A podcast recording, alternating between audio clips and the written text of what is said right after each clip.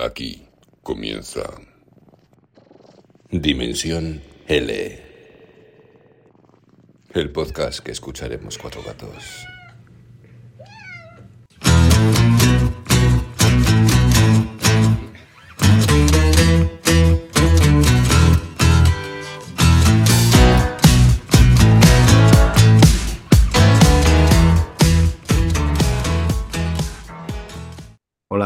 Muy buenas tardes, días, noches, dependiendo de dónde estés, de a la hora que, que nos estés escuchando. Esto es Dimensión L y como os habíamos prometido en el primer episodio, pues ya estamos por aquí. Vamos a intentar pues tomar una cierta regularidad en las publicaciones. Vamos a intentar estar con vosotros como mucho cada dos semanas. Y estamos hoy muy contentos. Ahora os vamos a explicar por qué. Tengo aquí conmigo a Laura. Laura, ¿qué tal? ¿Cómo estás? Muy bien, pues muchas ganas de, de presentar lo que tenemos para el primer capítulo y de ver qué, qué, qué le parece a nuestros oyentes. ¿Qué tal la semana? ¿Todo bien? Sí, sí, todo bien, ya con mucho calor, ¿no? Eh, Sí. que ya toca, pero uf, por aquí también, aquí ya estamos todo el día sudando mucho calor, mucha humedad, pero en fin, es lo que toca. Verano bueno, y pero tenéis playita, hombre, que no también, no, no, tenemos. no, no, no nos podemos quejar. En Madrid eso está más complicado. Bueno, ¿cómo vamos a comenzar este primer capítulo?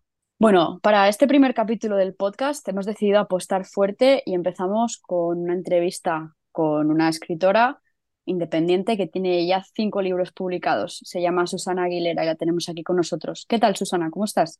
Hola, yo encantada de estar con vosotros. Bueno, esta noche, esta tarde, esta mañana, porque como luego esto lo irán a lo largo del día y de la noche mucha gente, pues estoy encantada de, bueno, de, de conoceros, de que hayáis contado conmigo para este espacio y súper feliz de, de que me conozcáis y de conoceros a vosotros también.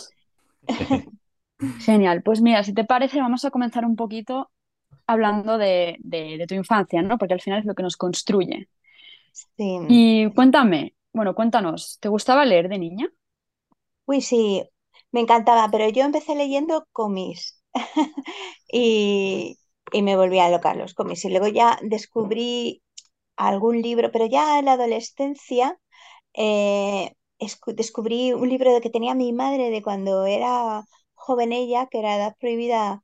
Bueno, no sé si era joven o lo tenía por ahí en en entre sus libros de Torcua- Torcuato de Tena. No, no sé si Ah, se lo sí, Luca de. Tena, sí. Sí, y Este es el hombre del que ahora han hecho una serie, Sí, ¿verdad? Que está muy, muy de moda. ¿Cómo se llama este Ah, pues libro? sí, pues no lo sabía. han la- hecho una peli de un libro Han- suyo que se exacto, sí, una llama Los película. renglones torcidos de Ah, Dios, los me Los renglones, sí, los exacto, los renglones renglones torcidos de Dios, torcidos, así sí, ese es. también me lo leí, sí, sí, de Torcuato y Luca de Tena, sí, sí, ese también me lo leí. Pero mi primer libro, el que me enganchó con la lectura y me hizo saltar de los cómics, porque yo, va, todo tipo de cómics, ¿no? Pero, y me hizo mm, bebérmelo de principio a fin y decir, hola, pues sí, me gustan los libros, ¿sabes? Porque lo típico que en el cole te mandaban libros para leer que eran un rollo, por lo menos Sigue Ahora a lo pasando. mejor, ahora a lo mejor de mayor, no me los he vuelto a leer, ¿eh? Pero me acuerdo que me mandaron La familia de Pascual, ¿cómo era? De Pascual Duarte. Y bueno, es Ah, que a lo mejor será buenísimo ese libro. No me lo he vuelto a leer, pero a mí me A mí me pasaba con esos libros. Susana, que me pasaba con esos libros que cuando los leía porque me los mandaban en el cole me parecían un tostón y cuando lo he leído luego de adulto me han encantado. Claro, es lo que te digo, que yo no he vuelto a intentar leerme los de adulto, claro, que posiblemente ahora mm, me encantarán, pero me encantarían, pero es que no. No, no, ahora no, no, no les he vuelto a dar a los pobres una oportunidad, debería hacerlo. Lo que pasa es que ahora estoy metida en el mundo indie de escritos independientes y casi todo lo que leo es independiente. Pero bueno, hay que volver de vez en cuando a los clásicos, la verdad es que sí. Les daré una oportunidad. Pero bueno, este fue el libro que me conectó y desde entonces empecé a leer como una loca y, y mis padres tenían muchos libros, pero eh, y claro, yo la biblioteca de, mi padre- de mis padres me la consumí, pero también tenía una amiga igual que su madre tenía, y además era de, ¿cómo era? Del círculo de libros, ¿era? ¿O cómo era El aquello? círculo de lectores, aquel Del que había, ¿verdad? Que te mandaban libros todos los eso. meses. Sí. Exactamente. Y bueno, ella siempre tenía libros todos los meses y, y yo creo que nos compraba a su hija y a mí, ya me incluía a mí dentro de, de sus pedidos. Y, le- y en aquella época, vamos, devorábamos los libros. Y Bueno, siempre, siempre he leído muchísimo. Entonces, ¿tú crees que fue en aquella época donde, digamos, eh, se encendió esa, esa luz, esa chispa en ti de, de- de la necesidad de contar, de, de imaginar historias, de... Sí, yo sé. De hecho, mira, yo antes de escribir pintaba cómics. Como leía cómics, pintaba cómics. Siempre he tenido historias en la cabeza, entonces al principio, porque a mí, además de escribir, me gusta mucho dibujar y pintar, ¿no? Mis padres pintan los dos, se conocieron en Bellas Artes y entonces es como que lo tengo, lo debo tener en los genes. Y, y siempre había historias. Y luego ya cuando empecé a leer, también empecé a escribir. Empecé a escribir historias y yo, pues todos los concursos que había yo participaba, algunos incluso los llegaba a ganar, que para mí era un logro, pero... Y tengo mm, cuadernos y cuadernos de que guardo, ¿eh? Guardo desde que era adolescente de historias escritas, diarios, mm, dibujos, cómics escritos, con o sea, siempre, siempre, siempre eh, he tenido esa creatividad, ¿no? De, de crear historias, Pues te voy a decir una cosa, has hecho muy bien, porque yo, por ejemplo, he escrito desde siempre, pero he tenido la mala manía de leer las cosas, no gustarme y borrar. Como escribía con Ah, el ordenador, he Yo borrado también las guardo. Ah, Pero mira, tú vas a poder hacer como Laura Gallego, que hizo mm, un libro con los relatos que había escrito con 14, 15 años y los publicó. Y ahora, un día tú también harás lo mismo. Pues sí.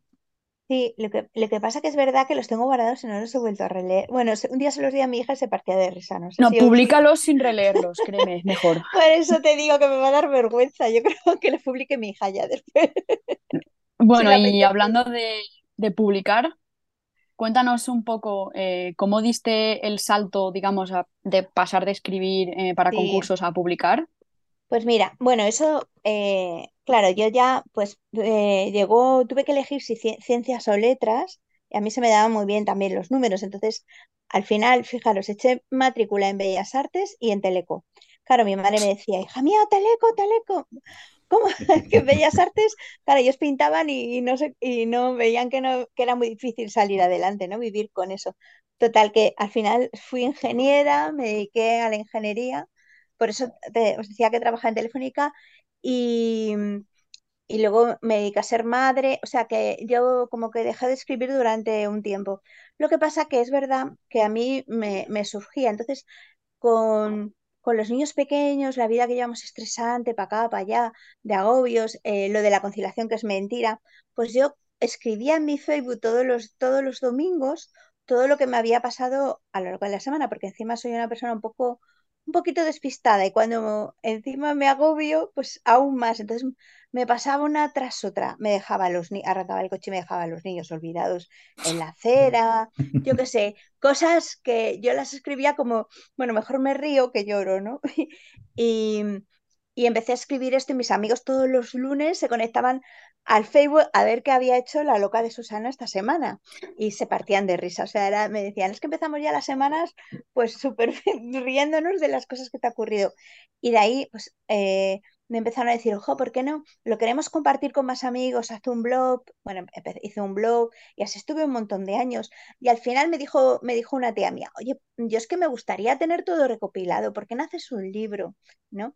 Y, y claro, me daba muchísima vergüenza hacer un libro. Empecé, bueno, que tardé como tres o cuatro años en estructurar todo eso.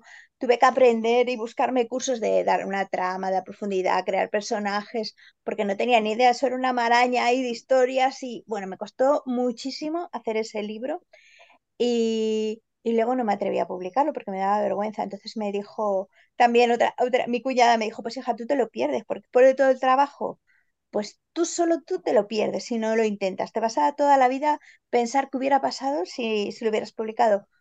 Pues me convencieron sus palabras y entonces lo publiqué. Bueno, empecé a mandarlo a editoriales, ninguna me contestaba, otros me decían que, bueno, que no era su estilo. Como educadamente, pues me mandaron un poco Sí. a la porra, ¿no? El caso es que al final me enteré que lo podía autopublicar con Amazon y me metí en esa aventura, en la de ser independiente. Y la verdad es que el libro, pues tuve todo el mundo, todos mis amigos, mis compañeros, todo el mundo se volcó, se volcó porque, bueno, es un libro como muy divertido, de risa, una crítica social, eh, pues de todo lo que, de esta sociedad loca en la que vivimos, de consumismo. O sea que mezcla un poco eso, la rutina de una persona que intenta salir adelante con la vida de locos que llevamos, ¿no? Y jo, me gustó tanto que no llevo cinco publicados, llevo seis publicados y estoy escribiendo Oye, el séptimo. me has dado mal el dato, ¿eh, David? Por Dios. No pasa nada, no pasa nada. Así Es que verdad, es verdad. Pues ¿cómo, cómo que he sacado yo cinco? No sé. Al leerlo se me habrá ido a mí a la da pinza. igual, no pasa No. nada. Bueno, cuéntanos un poco, háblanos de tu, de tu otro libro. Empezaste, este libro, ¿cómo se llamó? Este se llamaba Dorita desapercibida. De, bueno, Do- Dorita es en homenaje a mi abuela que se llama Dora y desapercibida es una palabra que usaba mi hija cuando jugábamos al veo veo, que claro, no había manera de descubrir que la palabra era desapercibida. Y, me gustaba y me gustó mucho. Dije, claro, es que la- pasamos por esta vida desapercibidos, ¿no? Como mm, sin dejar rastro y bueno, pues por eso Totalmente. Muchas veces a mí me da por pensar eso, ¿eh? De que pasa uno por la vida y, y, Sí, y, y que dejamos. Claro, solo carreras para acá, para allá, angustia, dolor, y al final no, nada, nada importante, ¿no? Perdemos la vida en tonterías, y, en y después de, y después de Dorita, ¿qué, qué Pues llegó? mira, Cuéntanos. después de Dorita, eh, publiqué mi libro secreto y oculto, que porque es erótico. Eso es lo que pasó, que mis vecinas, claro, ya hab- había publicado Dorita y, y era la época de, de lo de 50 sombras de Grey y todo ese rollo. Y entonces me dijeron, oye, eh, ¿podías escribir un libro erótico? Nosotras te contamos nuestras em, eh, fantasías sexuales, que no son las mías, eh, son las de todas mis vecinas. Nunca Era digas dónde vives, por si acaso. ya. Y entonces, pues, y yo las escribía y en la piscina me las contaban y yo por la noche les mandaba un WhatsApp con lo que había escrito y nos partíamos de risa. Bueno, pues me gustó, claro, dije, bueno, ya que he aprendido a hacer una trama y personajes, voy a meter una trama un poco ahí como un thriller de misterio, un poco oscura. Y, oye, pues el libro me gustó tanto que al final dije, jolín, lo voy a publicar, pero me da un poco de vergüenza porque mi familia, tengo tíos eh, curas, guardias civiles, policía, mi padre militar, y dije, jolín, lo, lo pongo con seudónimo o qué, pero jo, me gustaba tanto que dije, no, con mi nombre, pero es verdad que no lo muevo mucho, lo tengo ahí. Pues va a ser el, va, va a ser el primero que busque. Justo, que, el libro secreto. No, la verdad ¿Y es que cómo, cómo, cómo lo titulaste? Este se llama Aurora el despertar de los sentidos y Ajá. bueno, sí, en realidad es de una mujer que pasa una crisis existencial, ¿no? Porque lo tenía todo y de pronto había dejado toda su vida por, es- por un matrimonio de conveniencia, pero al final pues como que fracasa y se encuentra que había abandonado su vida, sus estudios, su trabajo y no tiene nada. Entonces es como, bueno, pues a base de, lo voy a decir así, de polvos la mujer se recupera. Pero bueno, eh, Sí, hay hombre, más, es una una buena, es una buena terapia. Sí, ¿verdad? Bueno, pues es un poquito así con la, con lo que os cuento, todas las fantasías eróticas de todas, de, to- de un montón de mujeres, no solo mía, ¿eh? Yo puse también mi granito de arena. El caso es que me gustó tanto el thriller, o sea, la- el misterio y tal, que ya dije, voy a escribir un thriller, venga. Y ese es el tercero. Y este está ambientado en los años 90, en, en- no sé si conocéis la Costa Cálida, Murcia y toda esa zona. Es que yo veraneo mucho ahí. Y Pues bueno, no, yo nunca he estado por allí. Yo tampoco. mm, y veraneé, y veraneé en, en esa época, en los años 90, y en aquella época pues empezaba pues también a entrar, empezó a entrar la droga. En, e- bueno, ya había droga en España, pero yo recordaba esa generación de chicos que parecían zombies, que se murieron todos, que eran como muertos vivientes que iban por la calle y te ve- con una jeringuilla y te decían, dame el dinero, te clavo. ¿No, te- no os acordáis por Madrid? sí, sí, sí, ¿No la habéis sí. Bueno, vivido? yo es que no había nacido. Claro, tú no habías nacido. Ya me Yo parecía que por la voz. yo Pues estos chicos eso. desaparecieron, se murieron todos. Y yo, mis hijos empezaron a hablar de que había vuelto la heroína, que no sé, y claro, yo dije, jolín, es que hay muchísima gente que no lo ha vivido eso y no sabe el peligro que, que trae. Entonces, la historia es un poco eso, de tráfico de drogas, es un, un guardia civil, claro, mi familia, como hay, hay guardias civiles militares, pues yo me sé muy bien cómo va toda, toda la vida del guardia civil. De la, yo viví de pequeña en una casa militar, entonces sé muy bien que es muy parecido a las casas cuarteles.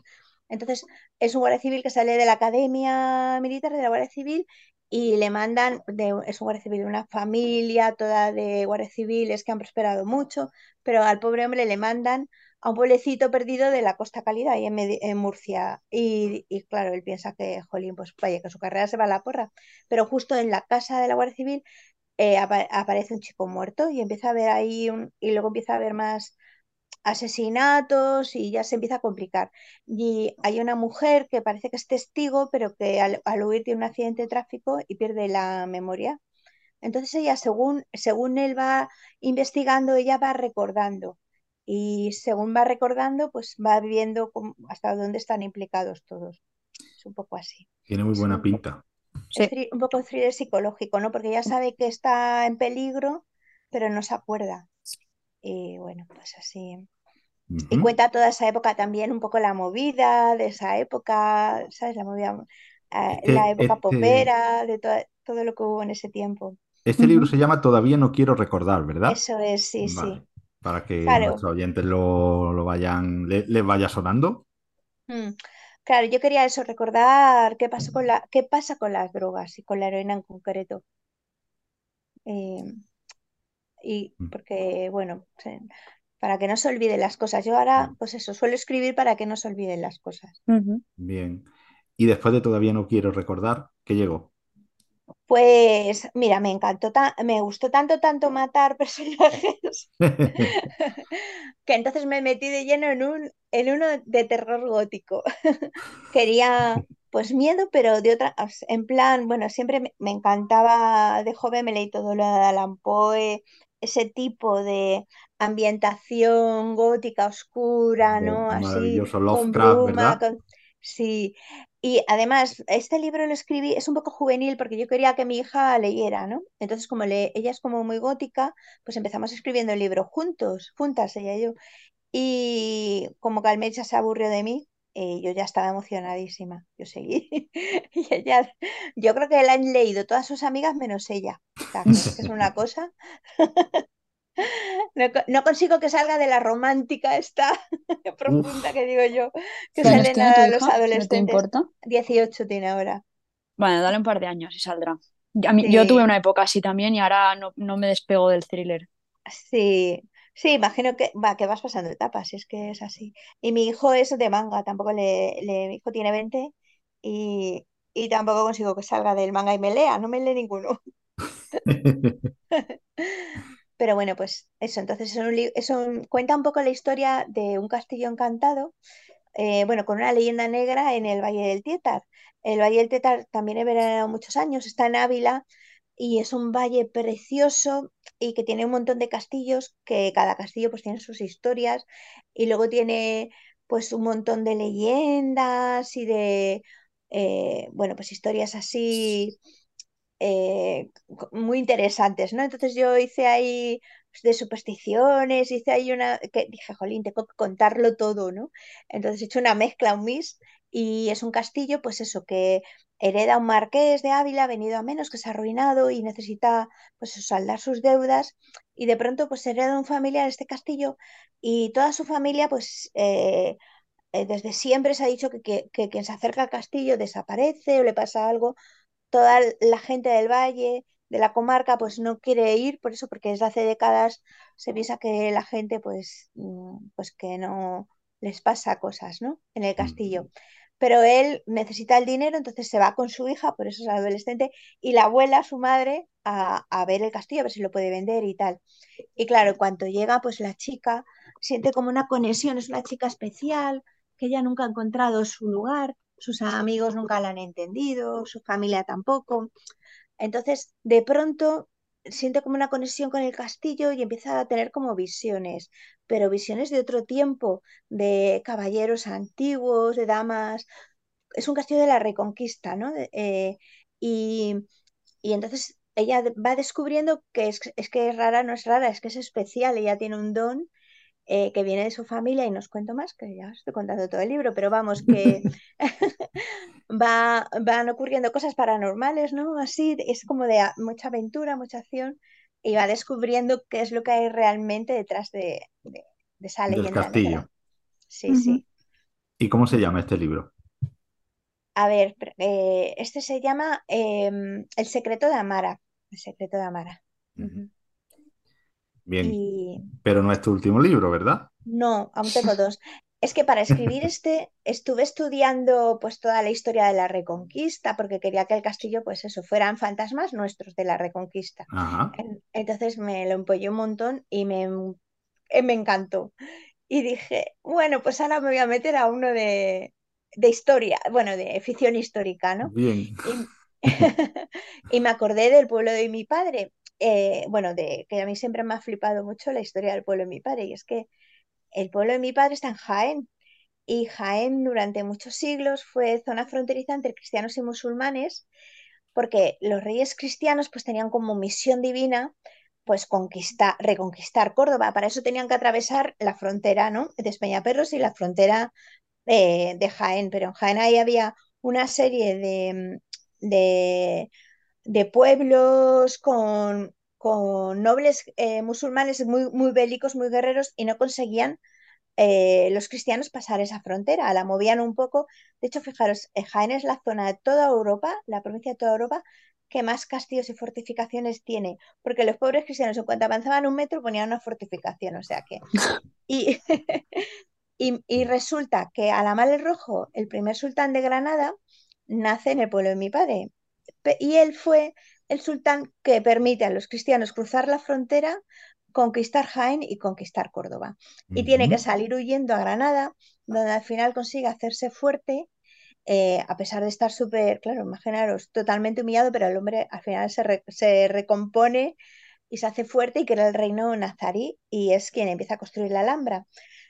Entonces dije, tengo que escribir esta historia. Y no solo por eso, sino porque eh, Fernando III, que fue el rey cristiano que consigue reconquistar Córdoba, pues de pronto se encuentra con grandes terrenos que ha conquistado todo Córdoba y todo Jaén. Y claro, no quiere que se vuelva, que lo vuelvan a dominar los musulmanes.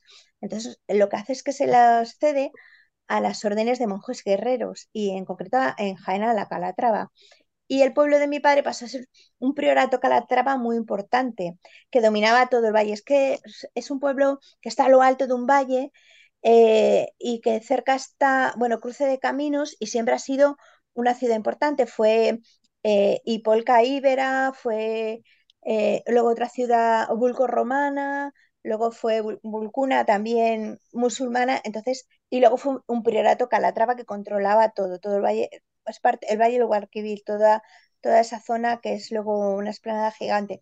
Desde allí se ve.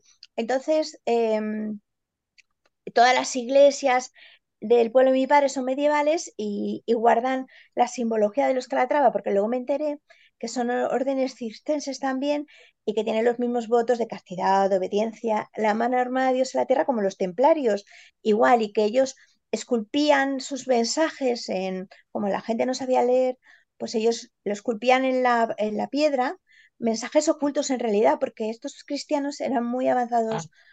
Eh, comparado con el resto de la cristiandad. Ellos no obedecían a ningún rey, solo al papa. Y eran, tenían muchísimo dinero y muchísimo poder. Así que al rey que ellos apoyaban normalmente ganaban las, las batallas. Y claro, ellos manejaban la política a su antojo. Los reyes no les tenían mucho aprecio. Claro. y luego encima ellos eran muy avanzados, mientras en el resto de, la cristiandad quemaban libros y todo lo que encontraban de otras culturas. En cambio, estas órdenes en toda Europa los conservaban y esos monasterios eh, copiaban los libros, ¿no? Esto que, que siempre se ve del monje copiando, los manuscritos. Tipo pues, película El nombre de la rosa. Sí, Justo estaba pensando los iluminaban, hacían esas... Es que a mí, mira, me encanta, me, he enterado que había monjas iluminadoras y mi próximo libro, no, el próximo no, el siguiente va a ir de una monja. Es que las monjas son súper potentes, es que me encantan las monjas, ya, ya lo, lo tengo que escribir. Pero bueno, el caso es que me estoy riendo como, bueno, que me fascinó y dije, tengo que contar toda esta historia porque me encantan los, los monjes Calatrava, que son como los templarios españoles. Me, a la mar el rojo digo, es que tengo que contarla, así que escribí este libro que se llama eh, Alima la Mudejar de Vulcuna, que vaya nombrecito, si los lo elegí un poco mal. ¿eh? bueno, a lo mejor, a lo mejor podía haberle puesto un nombre un poco más comercial. La Mudejar, pero es que yo no. Oye, que sé, bueno, pero se llama así, un poco, un poco larguito. Fíjate lo que estamos aprendiendo hoy eh, con Susana y Buah, ya Laura. ves, ya ves. Es que me enrollo un poquillo, ¿eh? No, vamos, una clase de historia que vamos, Sí. ni en el cole. Y Bueno, nada, y, s- y me encantó la historia. Así que tenía pendiente escribir siempre mm, otro libro que era Las historias de mi abuela, eh, que también ella le encantaba contar historias. Yo creo que de ahí me viene a mí esa parte. Y, y viene Juegos entre cenizas, que era el que os contaba de, de, lo- de cómo la gente se adapta o intenta sobrevivir a una guerra. En este caso, la guerra civil y cuenta la guerra civil, pero de la- desde la perspectiva de una niña que es mi abuela, que pasa Ajá. la guerra civil con, con- de, de 12 a 15 años en Madrid. Entonces, las yo viví con ella de pequeña en el retiro y cuando, o sea, cerca del retiro, cuando me sacaba a pasear por ahí, cada día me contaba una de sus historias. Es que ella formaba parte de una pandilla, bueno, era la jefa, y eran unos niños, pero bueno, de estos de... Claro, antes los niños estaban todo el día en la calle y estos encima eran súper inquietos, o eso me- a lo mejor eran todos así, pero a mí me parecían, se metían un lío tras otro, una picia tras otra, y todas sus historias en mitad de la guerra civil eran como aventuras divertidas, ¿sabes? Que a pesar Mm. del contexto. Entonces pensé, jo, qué buena manera de contar la guerra civil, todos los acontecimientos desde el 36 al 39, desde, eh, a través de la mirada de unos niños y de sus trastadas.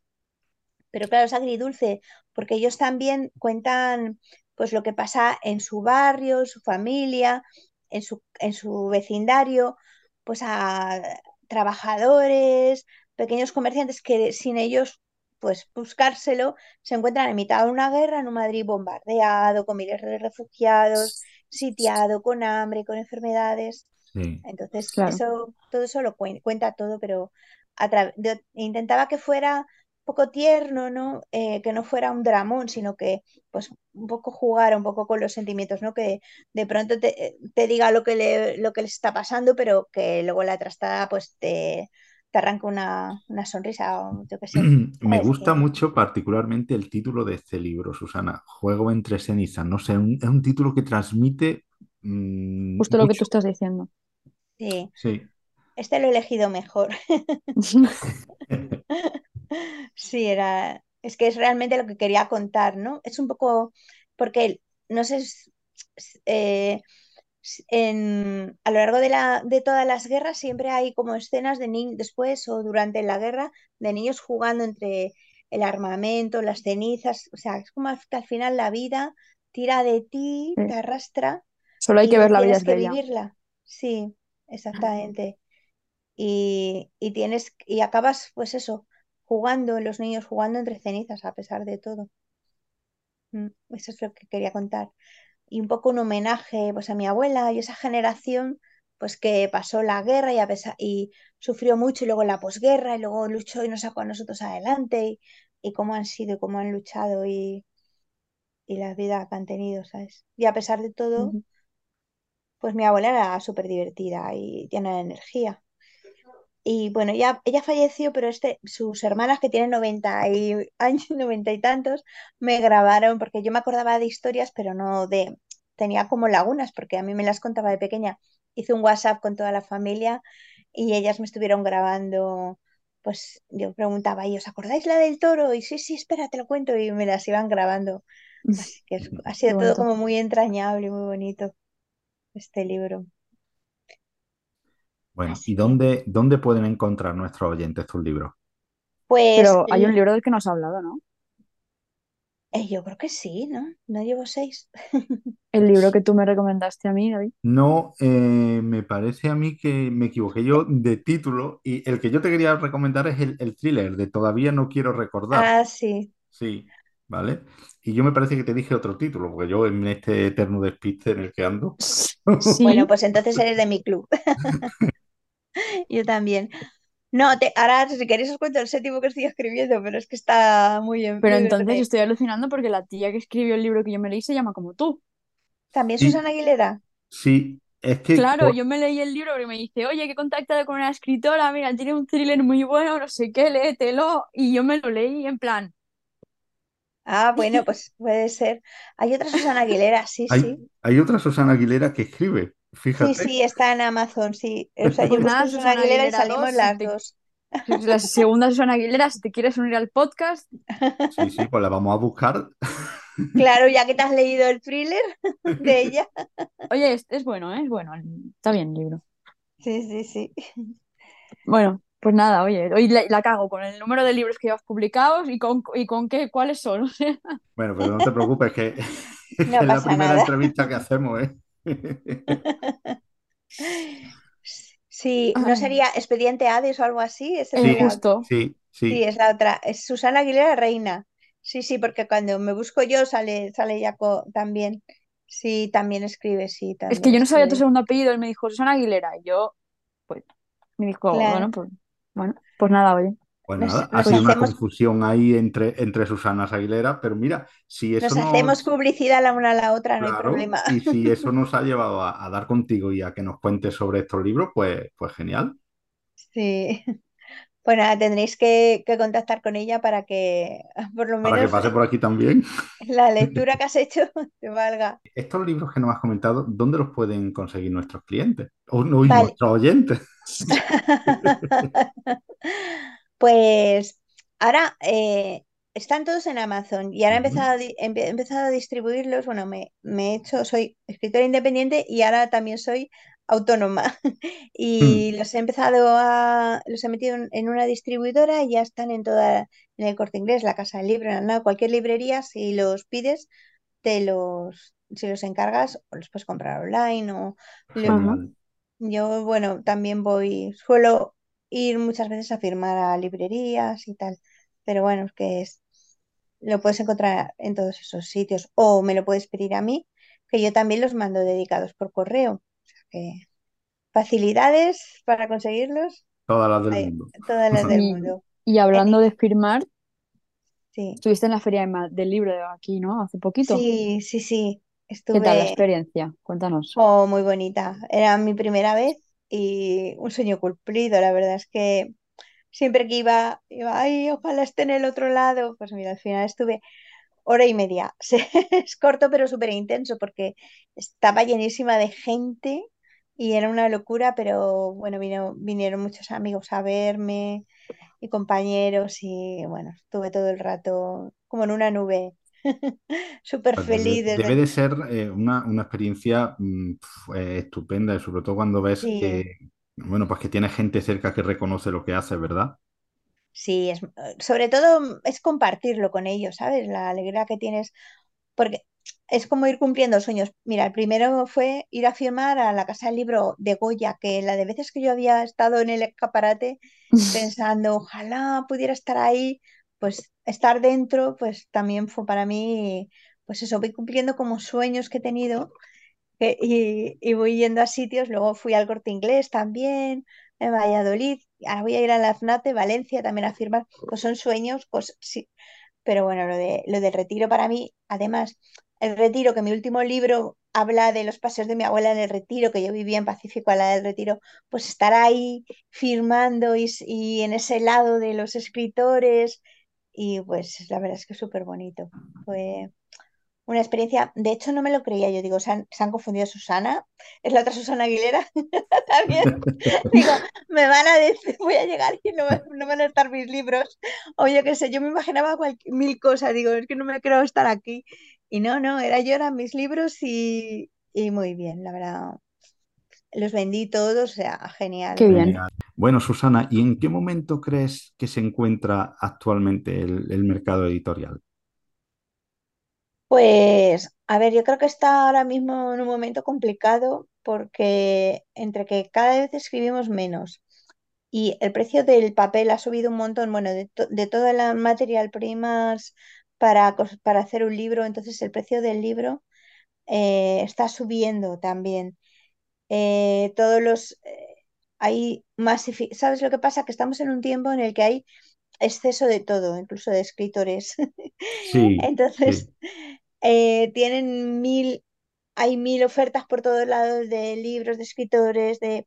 Entonces es como, no sé, a mí me parece que está caótico, una lucha por todos lados y demasiada mm, oferta y poca demanda y no sé, como, como todo muy liado, ¿no? Lo veo que, que para las editoriales tiene que ser difícil entre tanto exceso eh, pues decidirse y elegir y al final nos quedamos todos en la puerta porque todos queremos y no sé, yo lo veo, lo veo un momento complicado por eso. Y luego también que cada vez los, la tecnología, los móviles, es que me pasa a mí, que yo siempre he escrito y digo, leído mucho y ahora se me pierde el tiempo en mirar el móvil y digo, pero bueno, que he perdido dos horas y no he hecho nada que podía haber, que en otro momento habría leído. No sé si os... ¿Qué, qué, qué opinión te merecen, no sé, la, otros formatos de lectura, como por ejemplo los libros electrónicos, el formato Kindle y todas estas cosas? Porque Los audiolibros. Claro, Ah, los sí.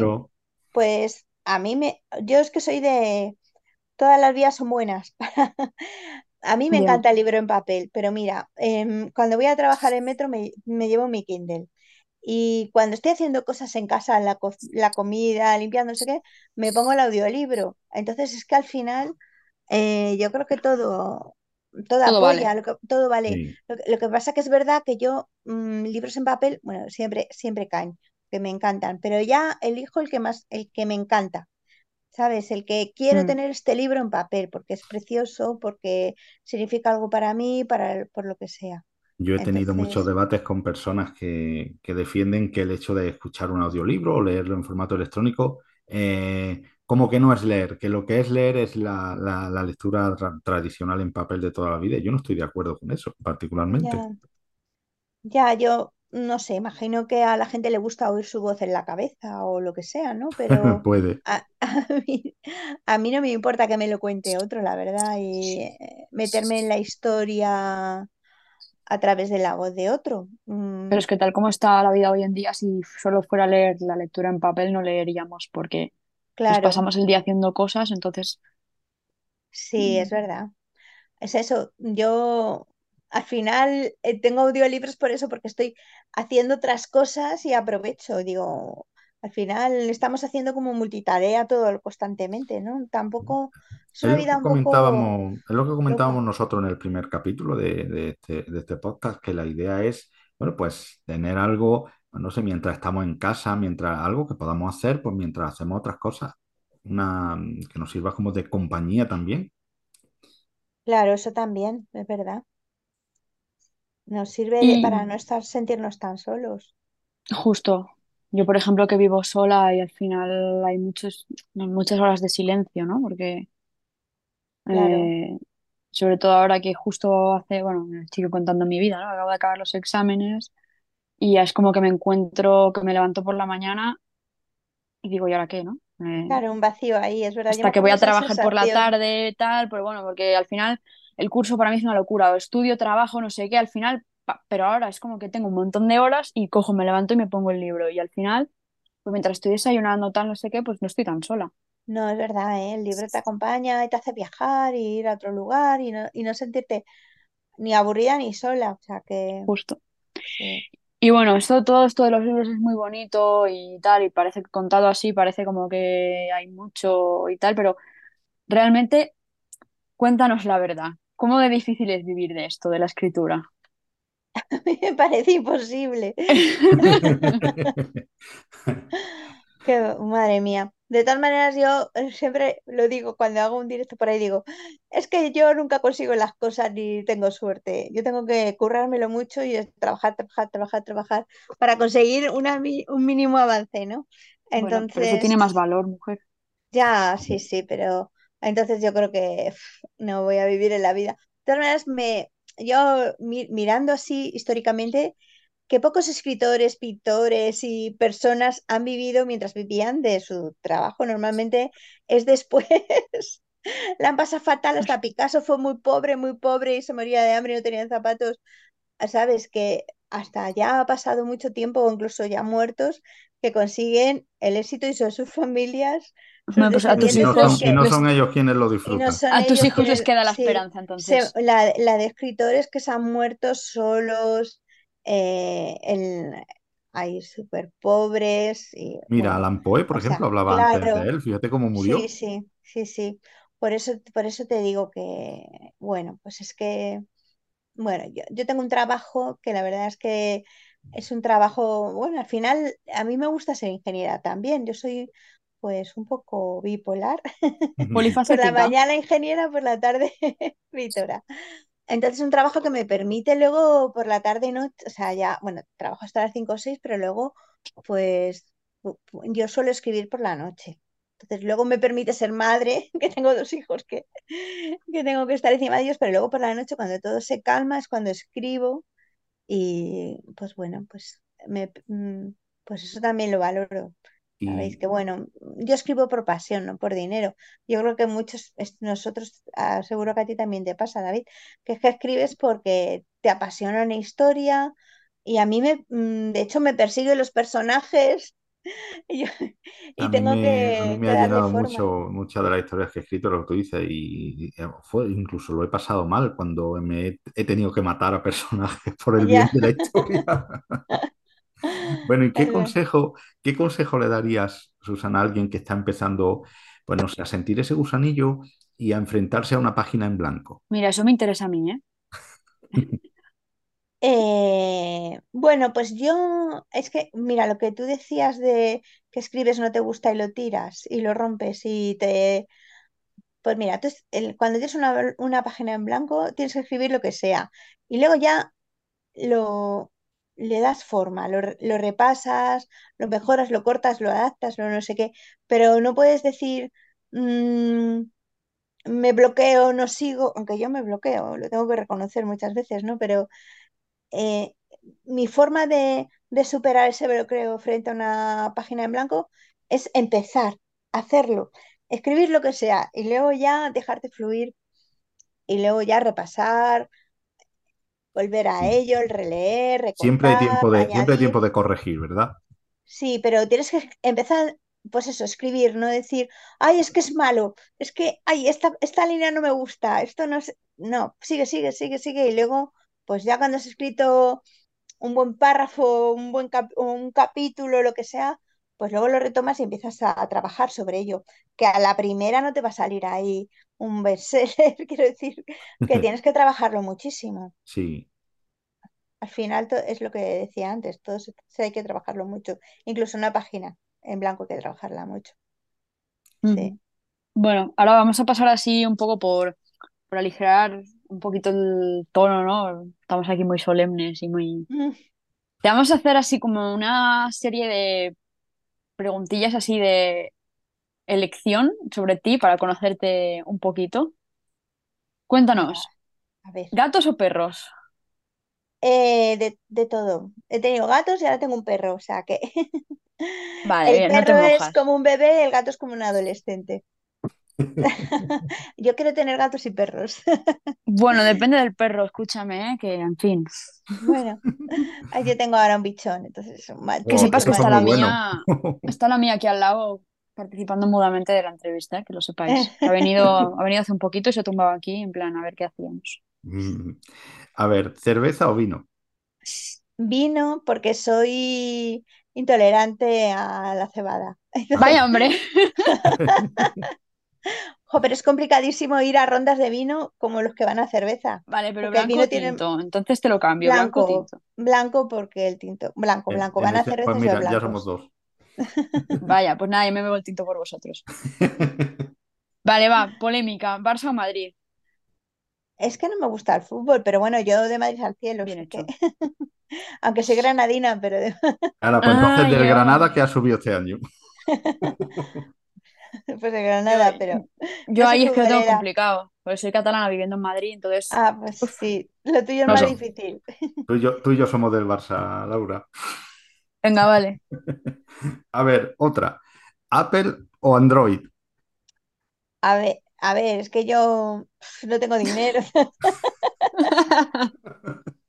entonces Android, pero mm, no tengo nada de Apple, pero imagino que es muy bueno. ¿Pero qué le vamos a hacer?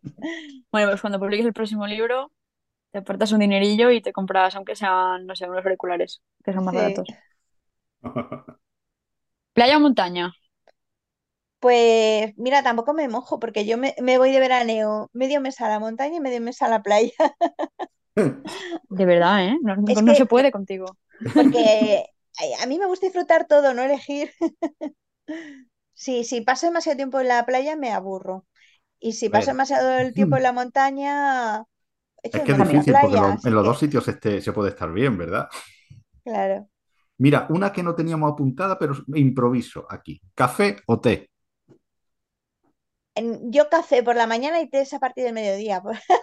No acertamos. ¿eh, Laura? Vale, voy a intentarlo con una que es que te tienes que mojar. ¿Frío o calor? Es frío. Vale, bien. Bueno, bien. Odio el calor. Prefiero frío que me pueda abrigar. Pues te vienen malos tiempos ahora, ¿eh? Ya, lo sé, lo sé. Sí, debías de estar feliz estas últimas semanas en Madrid, que estábamos todos cagándonos en sí. todo y tú seguro que estabas feliz. Pues sí. Y, la, y me gusta la lluvia, es muy rara. Mi estación preferida es el otoño, cuando llueve. A mí me gusta que llueva cuando estoy de noche en la cama, cuando Oh, tal, pero cuando tengo que salir con la perra, no me gusta. Pues a mí no me importa, me pongo mi chubasquero y voy tan feliz. O sea Ya, pero no es lo mismo saca- secar a un bichón que a una labrador. Ya, bueno, ¿Sabes? Aquí. claro. Susana, cuéntanos, ¿cómo es un día cualquiera en la vida de Susana Aguilera Sánchez?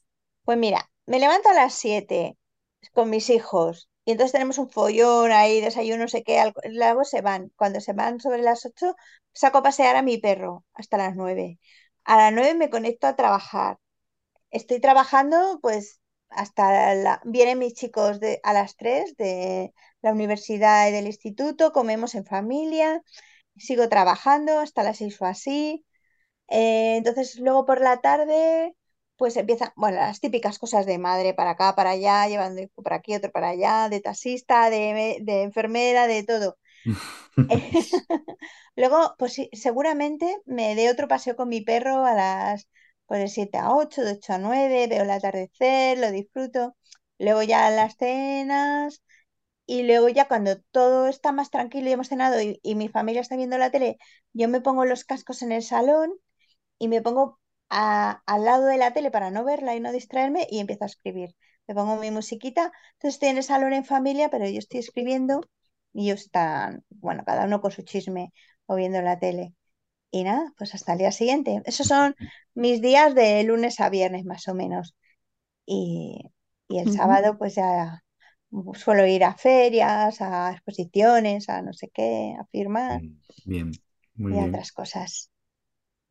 Y eh, cuéntanos si te parece un, un sueño que te quede por cumplir después de todos los que has cumplido.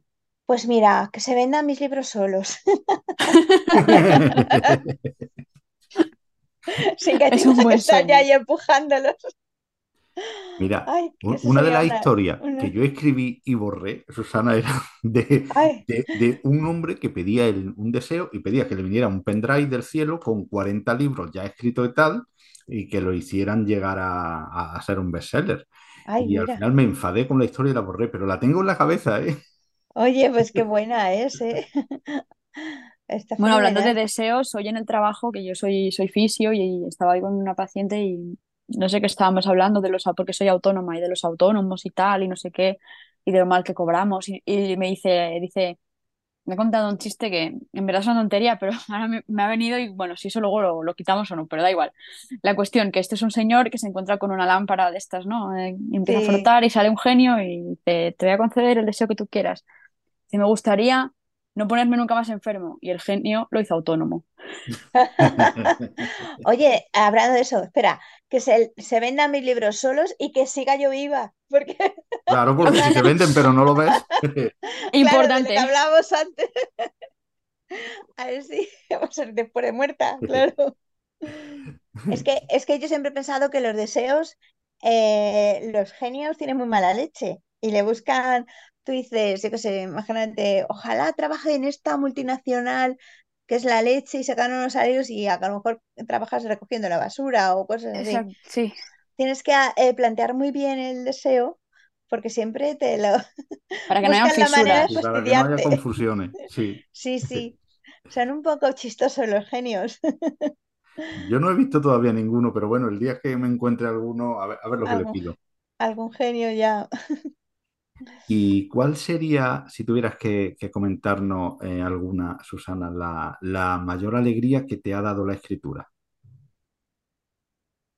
Eh, Bueno, la verdad es que me llevo muchas, mu- mu- muy, muchas veces, ¿no? Cuando alguien me busca, ¿no? Y de pronto me manda un WhatsApp, fíjate, me busca la red, busca mi teléfono, busca no sé qué, para decirme que le ha encantado el libro, que ha significado algo para él o cualquier... Jolín, me llevo un... Es que eso, de verdad, toco el cielo, me llevo unas alegrías con esas pequeñas, con esas cosas, ¿no? Que no es como una, vender un millón de libros que decíamos antes, pero es que es tan bonito que estoy, es, es- ese momento, lo- me parece increíble. Y de esas tengo, algún, tengo algunas así, muy bonitas. Qué bonito. Y así por, bueno, por ver el otro lado, ¿no? Porque al final la vida, yo creo Mm. que incluso las cosas buenas no existirían sin cosas malas. ¿Cuál es la decepción más grande que te has llevado con la escritura? A ver, yo esto siempre lo digo, es como una montaña rusa. De pronto, pues eso, te pasa eso y luego de pronto ves que, que, un, que tu libro, uno que el último a lo mejor que has publicado, el que acabas de publicar, o pues que nadie lo lee, pasan los días, nadie lo lee, se ha olvidado de él, está ahí muerto de asco, va cayéndose en los rankings y entonces te empiezas a tirar de los pelos porque nada, sabes, que te da pena, ¿no? Que tu obra, tu creación se olvide, pero bueno, entonces un día estás ahí tocando el cielo y otro hundiéndote en los infiernos porque nadie lee lo que has escrito. Y es Mm. así. Y si tuvieras delante de ti a un lector que no ha leído ninguno de tus libros, ¿por, cuál le recomendarías que comenzara? Yo le recomi- recomiendo el último porque, aunque no es de, eh, mi preferido es el primero, pero eh, al final, entre libro y libro siempre hay una evolución y creo que es el que mejor está escrito. Y luego es un libro también para mí, pues muy emotivo, muy entrañable. Entonces, pues el último yo siempre recomiendo empezar por el último, el de Juegos entre cenizas. Aunque mi Mm, preferido bueno, es el primero, pero bueno, es que el primero es un poco loco. no, claro, también me imagino que para ti representa, ¿no? los comienzos y el sueño Claro, realizado y demás, entonces tiene un punto también, ¿no? De... sí. Sí, suelen decir eso mucho, que muchos escritores, el primero es muy autobiográfico de sus libros, ¿no? Muchos escritores, no Sí. todos, claro, hay gente que no, que directamente escribe un thriller y se pone a matar a gente. Eso me gustaría hacer a mí. Eh, bueno, la siguiente pregunta que teníamos em, era básicamente que por qué te decantaste por la novela histórica en tu último libro, pero es lo que he dicho antes, que entre todo lo que has explicado y que en realidad no es del todo así, si Ya te casi parece, que lo podemos dar por respondido. sí, pero mientras estábamos hablando, se me ha ocurrido otra, otra cosa que me gustaría preguntarte y es, mm, me, bueno, me parece, por lo que nos has contado de tus libros, que poco a poco vas evolucionando y que tus últimas novelas tienen todas un tinte histórico, ¿no? Más reciente o más, más hacia el pasado, pero que te estás quedando con eso. Entonces, ¿tú crees que vas a seguir por esa senda o, pre- o planeas o no tienes ni idea? O... la verdad es que las historias que me que ahora mismo me llenan la cabeza son, son todas históricas, me, pero es, es cierto que cuando escribo, que tengo el- bien pensadas eh, por ejemplo, de segundas partes, ¿no? Del thriller, otra historia del mismo protagonista en otro tiempo, del terror gótico también otra historia, pero las que más me están atrayendo ahora son las históricas. Es que me lo paso tan bien al documentar. Mira, ahora mismo con la de los íberos, pues estoy venga a documentarme, venga a enterarme cosas, vengan, pues es que lo disfruto tanto Pues que, fíjate, y como te, yo te íbamos a preguntar ahora, te íbamos a preguntar ahora sobre eso, sobre qué género eh, te resulta más difícil para documentarte. Hombre, más difícil para mí es el histórico, sobre todo ej- cuando hay, poca hay, hay poco, por ejemplo, ahora que estoy en los íberos, que claro, hay, los íberos tenían una escritura, pero no se ha podido traducir, entonces todo lo que se conoce es, es por los descubrimientos arqueológicos, entonces hay muchas lagunas y... Tienes que estar ahí, pero ¿cómo comían? ¿Qué usaban? Un tenedor, bueno, se sabe por la arqueología, pero quiero decir que vas a escribir un párrafo y empiezan a crearte, pero comía en una mesa, en el suelo, que usaban, qué platos, que no sé qué. Sabes que hay mil dudas que puedes meter la pata y tienes que estar todo el rato investigando, documentándote. A mí eso me parece apasionante y me fascina ese proceso y lo disfruto muchísimo. Y, y la verdad es que por eso ahora estoy un poco ahí en, en la histórica. Mm. Los otros, pues sí que, me te- sí que también me tenía que documentar. Bueno, vale, imaginaos el erótico. Me lié a mirar porno, pero Pero vamos, que y el, el, el thriller, por ejemplo, bueno, pues sabía mucho por, por lo que decía, porque mi familia pues ha sido militar, policía, entonces, pero sí que me tenía que documentar de cómo van los procesos policíacos y todas esas cosas, o con una abogada también, cómo van, pero vamos, que lo que más me cuesta, la historia me tardo muchísimo más, o sea, Claro, quizás un año, llevo ya un año entero entera- eh, buscando, documentándome, contactando con... Yo lo que hago es que busco un catedrático, un, un historiador y me va pasando también trabajos y cosas, ¿sabes? Oye, ¿y te atienden de buen grado, Susana? O sea, si es que la gente es increíble, ¿eh? Es que de verdad que sí que me contestan. Yo les escribo y me mandan tus trabajos, eh, máster, de, o sea, canet- de todo, muchísima información. Pues mira, en ese sentido me animan mucho, porque yo hay muchas veces que he querido preguntar, de hecho, la única vez que me documenté así con una persona más, eh, digamos, profesional en lo suyo fue una vez que hice amistad eh, con un inspector de la Policía Nacional y, y tiraba de él para preguntarle muchas cosas, pero Claro. yo pensaba eh, en este caso que él me ayudaba porque, eh, bueno, ya habíamos entablado cierta amistad, pero siempre tenía como un poco vértigo a lo mejor de dirigirme, ¿qué te digo yo? A un forense, digo, ¿cómo le escribo yo a un forense que estoy empezando a escribir una historia que, a eh, que soy un escritor que no nadie conoce, ¿no? Pu- Pues imagino, a lo mejor que hay gente para de todo tipo, pero hay gente también muy amable y Sí, sí que te contestan y te mandan información. Y yo siempre, como es verdad que suelo escribir en una época muy concreta de la historia que me interesa, pues me van buscando esa época, o sea, busco, intento buscar a alguien que esté especializado en claro. eso. Sí, Y a, y a ellos, como les gusta tanto, pues también les gusta compartirlo, yo creo, ¿no? He tenido mucha suerte, Quizá eso sea la clave del asunto, buscar a una persona que le guste en ese sentido, pues la época sobre la que escribe o el tema sobre el que tú escribes. Sí, claro, y no le importa nada. Entonces, hablarte, contarte, compartirte, resolver. Es que, bueno, yo, si vosotros decís que tenéis preguntas, yo tenía miles de preguntas y contestarme a todas. O sea, muy, muy bien, muy bien, la Qué verdad. bien. Y a ver, a mí hay algo que me intriga, que es, sea, es, es difícil, ¿no? Eh, cambiar el chip, digamos, porque claro, obviamente el enfoque, ¿no? A la hora de escribir un thriller o a la hora de escribir una novela histórica o con cierto tinte autobiográfico o demás, pues no es el mismo. Entonces, ¿es difícil cambiar de género? Yo creo que yo, más que cambiar de género, voy sumando géneros. O sea, quiero decirte que, por ejemplo, todos tienen un pelín de humor, todos tienen un pelín de erótico, todos tienen un ¿sabes? Eh, Un Ujú. pelín de intriga, os voy como añadiendo género y no suelto el, el anterior, ¿no? Entonces Vale. le- va como evolucionando, pero no es un cambio, hombre, sí, no, como, como os contaba, es como una evolución. Y sí que voy manteniendo un poco los géneros anteriores en los libros. Mira, no me lo había planteado así, como una suma de géneros.